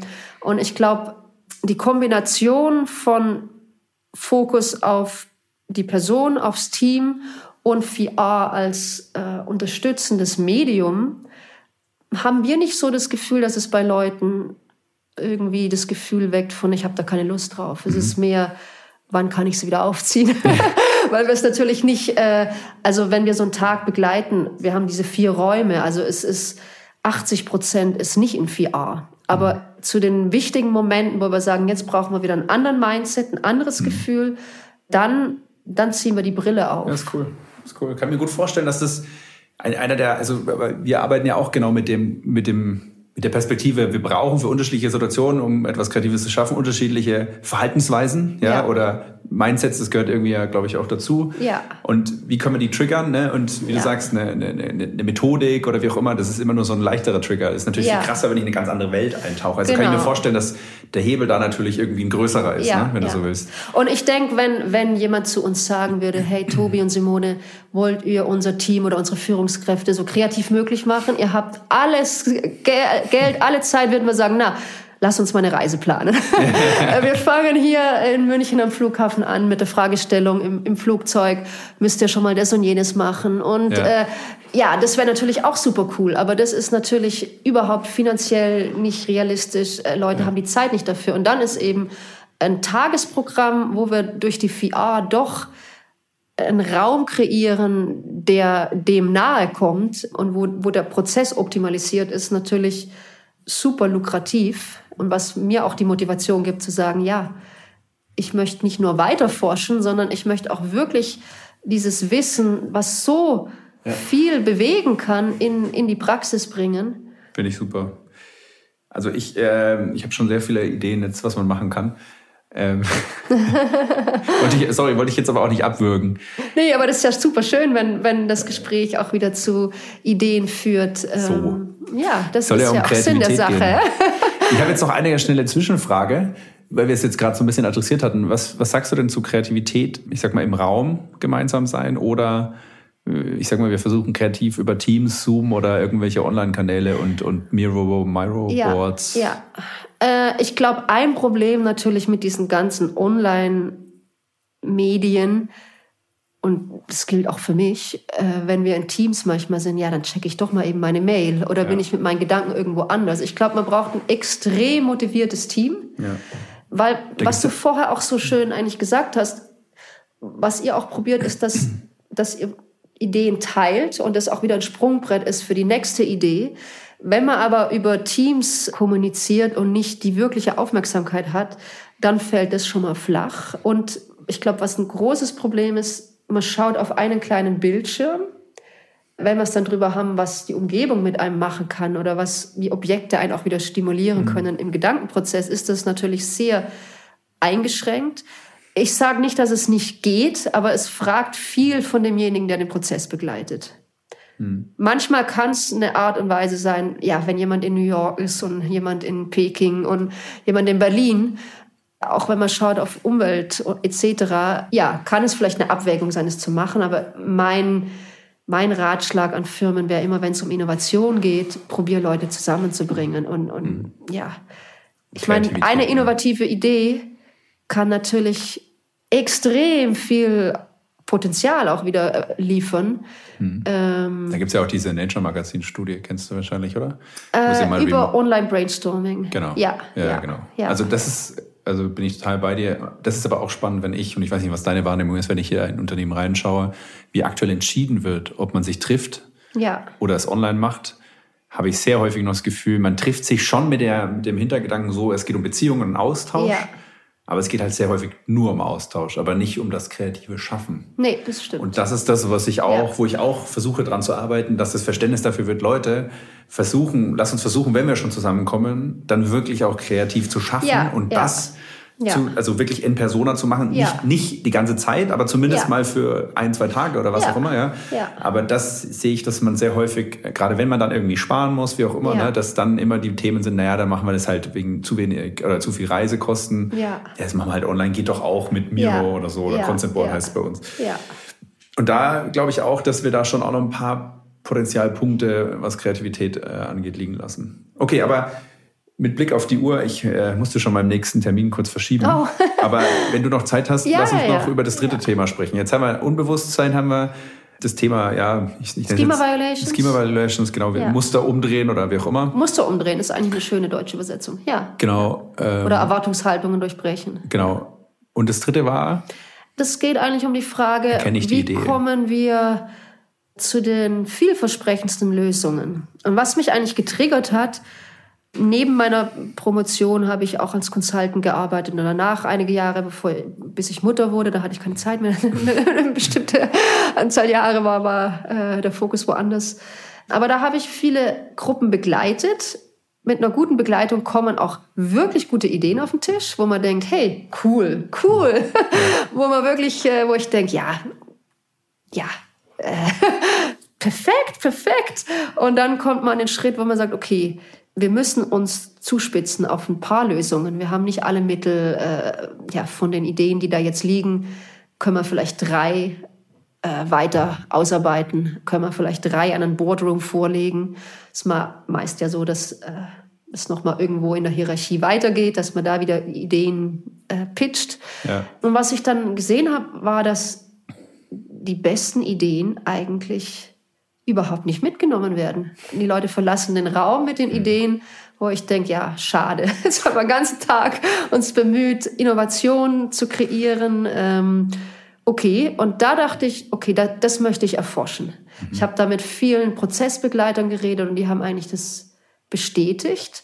Habe mich dann auch ein bisschen in die Literatur vertieft. Da ist wenig Literatur, aber eigentlich beinahe alle Literatur darüber sagt, dass, dass Leute da nicht gut drin sind. Äh, dass wir sogar beinahe eher ein, ein, jetzt mal einfach übersetzt, wir hätten nur sechs Ideen, dass wir beinahe eher einen Würfel schmeißen Ja. können äh, und wählen lassen, als dass wir das als, als Team machen. Ja. Ich muss auch ehrlich sagen, es ist beinahe schwieriger, eine Gruppe zu begleiten, dass das gut funktioniert, als die Divergenz. Was wir gesehen haben, auch da hilft wieder die Intuition. Äh, also zu sagen, ja, du brauchst, nenn mir keine Argumente. Ich will einfach wissen, wo hast du ein gutes Gefühl dabei? Was ist dein Gut-Feeling? Das, da, da, bin total bei dir, aber das ist, bei uns heißt dann was Evidence-Based Innovation. Die versuchen komplett Gut-Feeling rauszunehmen gerade Ja. an verschiedenen Stellen und zu sagen, ja, wir brauchen nur Evidence-Based. Ja. Und dann denke ich mir so, ja, richtig, aber wie will ich etwas, was in der Zukunft den Wert entfaltet, jetzt mit Evidence versehen? Geht nicht. Und das beißt mir so, ah, Aber das ist das größte Kreativitätsparadox vielleicht sogar. Exakt. Und, und das ist aber das auch das Problem, wenn wir versuchen halt als Unternehmen genau das immer rauszunehmen, ne? diese Ja. Ungewissheit, diese Uncertainty, dieses. Gut-Feeling, dieses Ja. nicht messbare, Ja. dann habe ich auch eher das Gefühl, es ist eher kontraproduktiv. Ja, das oder? geht schief. Also wir wissen das ja nicht nur aus der Kreativitätsforschung, sondern auch aus der Decision-Making under Uncertainty-Forschung etc. Nur mit Ratio und, und, und, und Risikoabwägungen funktioniert's nicht. Äh, Oh, danke, dass du das sagst. ja, so also es ist echt ein Killer. Es ist äh, ein Killer. Ich sehe es genauso. Aber es fragt auch viel von, vom Prozessbegleiter, Ja. ähm, um, um diesen Mut drin zu haben. Und, aber auch dafür haben wir einen Raum entworfen in VR, wo wir auch Techniken anwenden, aber auch den Raum und mit Symbolik arbeiten. Ja, du musst es dir mal anschauen. Ja, genau. äh, was einfach das Gefühl gibt von, okay, ja, Cool. ähm, alles kann man nicht unterbauen und ich traue mich jetzt. Ja. Das heißt, jetzt mal nochmal zusammengefasst und kurz gefasst, was sind so deine Meinung nach so die Quintessenz Essenz daraus, wie kann ich sozusagen diese Frage besser beantworten? Also wie, wie merke ich besser? Du hast jetzt Gut-Feeling angesagt, aber weil du sagst jetzt, ihr baut dann Räume mit Methodiken, kannst du noch ein, zwei konkrete Sachen nennen, wo du sagst, hey, das...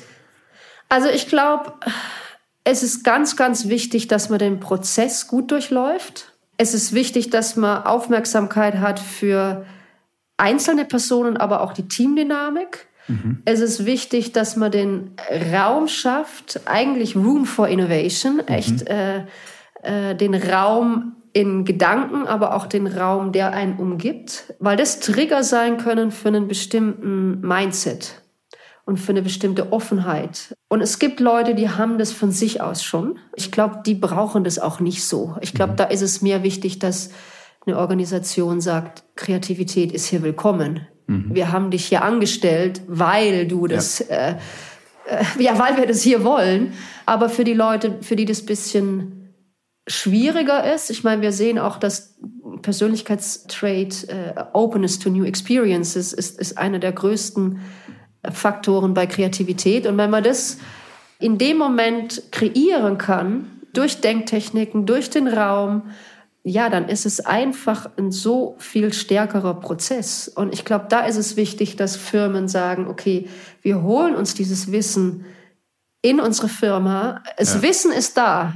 Ja. Wir brauchen eigentlich gar nicht mehr so viel weiterforschen. Es, es gibt unglaublich viel Wissen, aber ich glaube, nur 20 Prozent ist gelandet. Und was auch ein Riesenproblem ist, es gibt so viel Creativity Myths, hm. die eigentlich kontraproduktiv funktionieren. Und es sind oft die, die Kreativitätsmieten, die in Firmen herrschen und auch in Trainings. Wie oft sehe ich, dass Leute mich fragen, kannst du mir ein Right Brain Creativity Training geben, wo ich denke, äh, nee, weil diese, das ist der größte Kreativitätsschwachsinn, äh, äh dass wir unser kreatives, unsere rechte Hälfte an, äh, ja, aktivieren müssen. Kreativität ist echt das ganze Gehirn und die ja. Verbindung zwischen. Und das ist so ein schönes Beispiel, wo ich denke, ja, es ist auch irgendwie schade, wenn ein Sort von, äh, wenn Leute denken, das ist die Wissenschaft, aber das ist nicht die Wissenschaft. Wir wissen so viel, wie es funktioniert, aber dann muss es auch richtig übersetzt werden. Und das finde ich so cool, dass auch bei Siemens ihr jetzt dieses Creativity Lab habt und auch sagt, ja, wir wollen das Wissen hier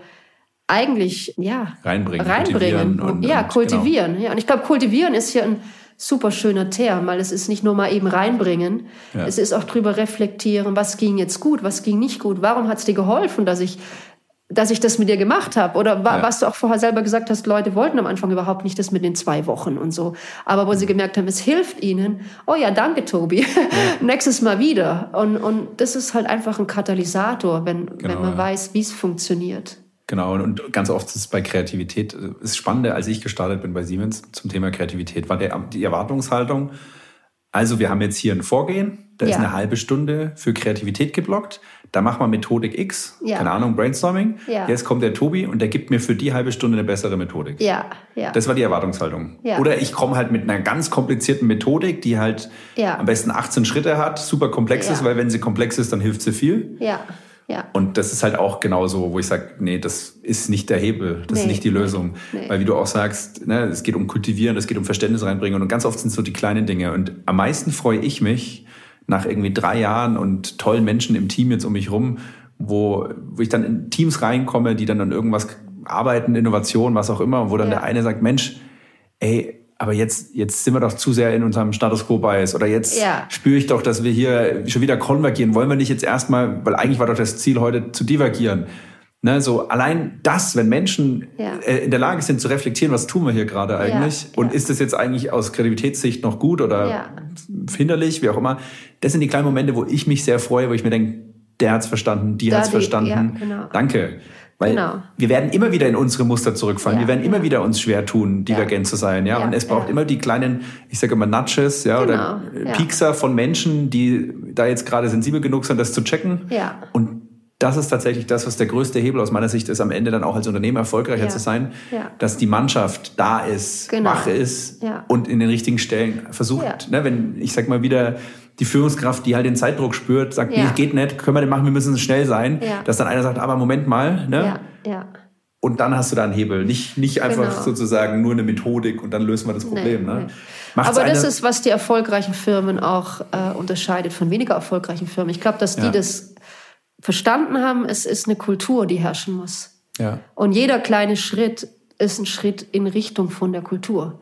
Weil selbst wenn du sagen würdest, ja, sie fragen dich, wir haben eine halbe Stunde, gib uns einen Tipp, wie es besser kann. Also da wäre mein Tipp zum Beispiel schon, fang an mit einem individuellen Brainstorm und dann als Gruppe, weil das ist der, auch einer dieser Kreativitätsmieten, Brainstorming hilft es hilft, der Standard-Brainstorm hilft nicht, nur wenn ja. wir es auf eine bestimmte Art und Weise tun. Und selbst da in einer halben Stunde würde schon helfen, naja, lass jeden mal erst eben kurz alleine nachdenken, dann kriegen wir schon mal mehr Divergenz. Yes, yes. Und dann als Team weiter, dann können ja. wir wieder aufeinander aufbauen. Das ist auch, ähm, das ist auch das, wir fangen sofort immer im Team an. Ja. ja. Und dadurch sozusagen die vielleicht zurückhaltenderen Menschen werden sofort äh, silent quasi, sagen nichts mehr, wie auch immer. Machen wir genau. auch den Raum kleiner. Ja, ja, genau. Also es gibt so viele wichtige Hebel. Es gibt so viele wichtige Hebel. Ich vergleiche es immer mit einem äh, Cockpit. Man kriegt die Aufgabe, ja, flieg Richtung Bild. Kreativität. Ja. Und in diesem Cockpit sind unglaublich viele Knöpfe. Ja. Wenn ich Knopf A drücke, muss ich auch vielleicht Knopf B ausschalten und Knopf C klein bisschen drehen. Und yes. ich denke immer, es ist die Person, es ist das Team und es ist der Organisationskontext. Und wenn die drei nicht aufeinander abgestimmt sind, ja. dann funktioniert es einfach nicht. Ja, total, total. Schönes Bild. Äh, und wir, also ich möchte es gar nicht abwürgen, aber wir sind schon fast ja, eine halbe Stunde über, die, oh, über der ja. Zeit. Was aber Time sehr, flies when you're having fun, ne? Ja, genau. Aber es ist ein sehr, sehr schönes Signal. Aber ja. trotzdem, Simone, ich will gar nicht abwürgen, aber trotzdem eigentlich so zur letzten Frage übergehen, wenn du nichts dagegen hast. Ja, sicher. Ähm, ich glaube, wir können da sicherlich auch irgendwann nochmal anknüpfen mit tausend weiteren Themen. Aber was immer ganz spannend ist, was sind denn so jetzt ein, zwei Gedanken oder vielleicht eine letzte, ein letzter Appell an diese Menschen da draußen, sei es jetzt Menschen innerhalb der Siemens AG, aber auch darüber hinaus. Was ist, was ist das, was du zum Thema Kreativität den Leuten noch mitgeben möchtest? Ja, ohne Kreativität geht's nicht. Kreativität so. ist der Baustein für alles Neue. Wir, wir, können keine Fragestellungen, ob die jetzt äh, komplex sind oder vielleicht auch nicht mal so komplexe Fragen, äh, wenn wir sagen, es geht nicht von A nach B, dann geht es nicht ohne Kreativität. Aber äh, es hilft nichts zu sagen, bitte sei jetzt kreativ.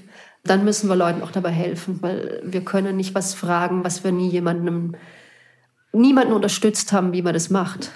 Ja, danke. Du gibst mir das Gefühl, dass ich was Sinnvolles tue gerade. Auf jeden Fall. Auf Dankeschön, jeden liebe Simone, ja. fürs, fürs Vorbeischauen und für das sehr, sehr inspirierende. Also, wie sagt man so, mein, mein Herz ist jetzt voll oder ich, ich fühle mich jetzt richtig äh, inspiriert. Äh, vielen Dank für die Perspektiven, sehr, vielen Dank für das gern. coole Gespräch. Und, ja, dir auch äh, danke. Habt einen schönen Tag, Abend, wann auch immer ihr das da draußen hört. Tschüss. Tschüss, danke für die Einladung.